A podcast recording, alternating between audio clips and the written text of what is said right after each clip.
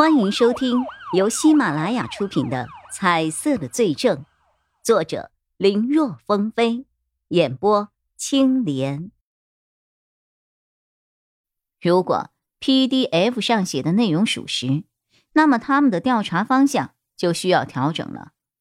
之前他们推测，帮文人手术至少需要三个人的一个团伙才可能做得到。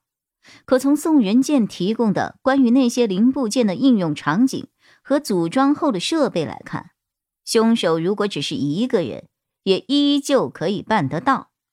因为那些零部件主要的应用场景是通过人工智能来控制很多机械的，比如帮助医生辅佐手术的机械臂之类的。所以，这本来需要几个人的手术，一个人也就可以完成了。如果程序设计得当，甚至在一些领域上完全可以取代人工，但是因为技术还不是那么的成熟，而且即使能够做到取代人工，但是成本方面却比人工要高很多。如果这个判断是正确的，那凶手的画像就会比现在清晰很多。凶手。很有可能会是一个擅长整容整形的医生，而且这个人还精通最尖端的医疗器械的组装和应用，生活富裕，受教育文化程度高，这种人应该在医学界有不俗的地位。如此一来，调查的范围就大大缩小了。不过，到底犯人是一个还是是多人，这暂时还不能定性。宋仁健提供的这些东西，这只是一个参考的调查方向而已。曹永浩说完话之后，大家也开始讨论了，各自发表各自的观点。有个地方很奇怪呀，我也问了不少整容方面的医生，他们没谁说的这么清楚啊。提供这份资料的人怎么知道这些的？该不会他就是嫌疑人吧？经他这么一说。大家也觉得好像的确有道理啊，不由得纷纷把目光投向了叶一辉。毕竟情报是他带回来的，叶一辉和宋仁健是接触过的，所以他有发言权。但是叶一辉全然没有想过这个问题，不由得他愣了一下。在他想来，宋仁健拥有颜色的意义，应该是为了给他提供这份 PDF。至于对方，是不是犯罪嫌疑人？这种想法他还真没有过。他应该没有问题的。叶一辉看大家都不了解宋仁健，他就简单的介绍了一下，还说起了对方帮忙找到了丁宝善女儿的事情。众人一听，也纷纷点头。这样的人听起来的确没有可能，也没有理由犯罪啊。也未必没有联系啊！孙伟策在这个时候突然打出了几个字，众人的目光都被吸引了过去。我刚才查了一下他，这个人早年是很有名的外科医生，后来退居了二线，选择去了营养科工作。虽然他从一线下来了，但他还一直在做学术研究，目前发表了很多的论文，尤其是在人工智能和医疗方面。他有很深的造诣，在国际上也享有一定的声誉啊。据相关报道说，他之所以要将人工智能和医疗相结合，是觉得一个人再厉害，也终究是分身乏术。就像是他的妻子，当年就是因为他在给另外一名患者做手术，没有来得及给自己的妻子做手术，最终导致他妻子死亡。因为当时能够做那种手术的医院里。只有他一个人，他分身乏术。从那天开始之后，他每天都为此感到懊悔。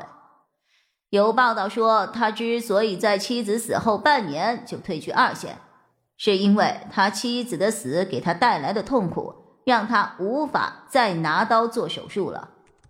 还有说是因为和他女儿有关系，他女儿在事后时常不回家，成绩也一落千丈。从优等生变成了差等生，整天还和一些地痞小混混混在一起。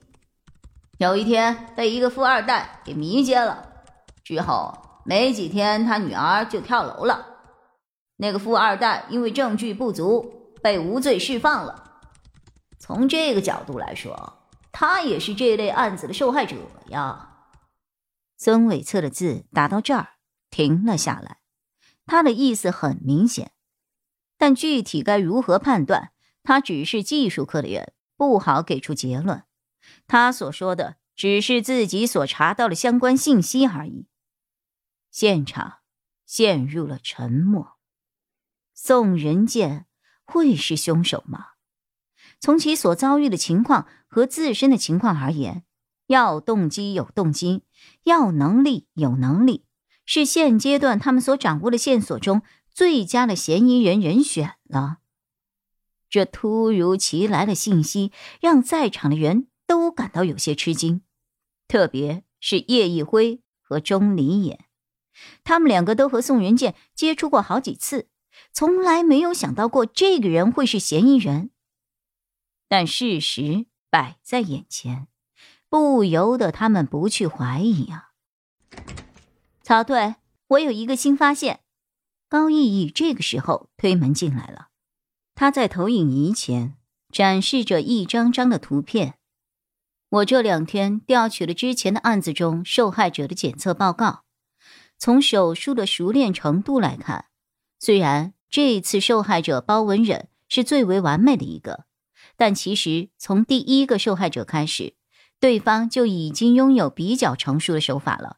之后一次比一次熟练，大多数情况很多技术都是熟能生巧的。对方作案时间间隔这么长，但手法却不见生疏，反而日渐纯熟，很可能他是经常都在进行类似的手术。我问了一下在医院的朋友，他们告诉我，其实第一个案子对方就已经很专业了，没有两三年的实操是根本达不到这种水平的。所以我想，我们要找的人应该是整容行业里的人，或者说是在第一个案子案发前两三年入行的。说到这儿，高逸逸顿了一下，欲言又止。曹永浩看出来了，高逸逸有所顾忌。有什么就说，不用担心会误导我们的。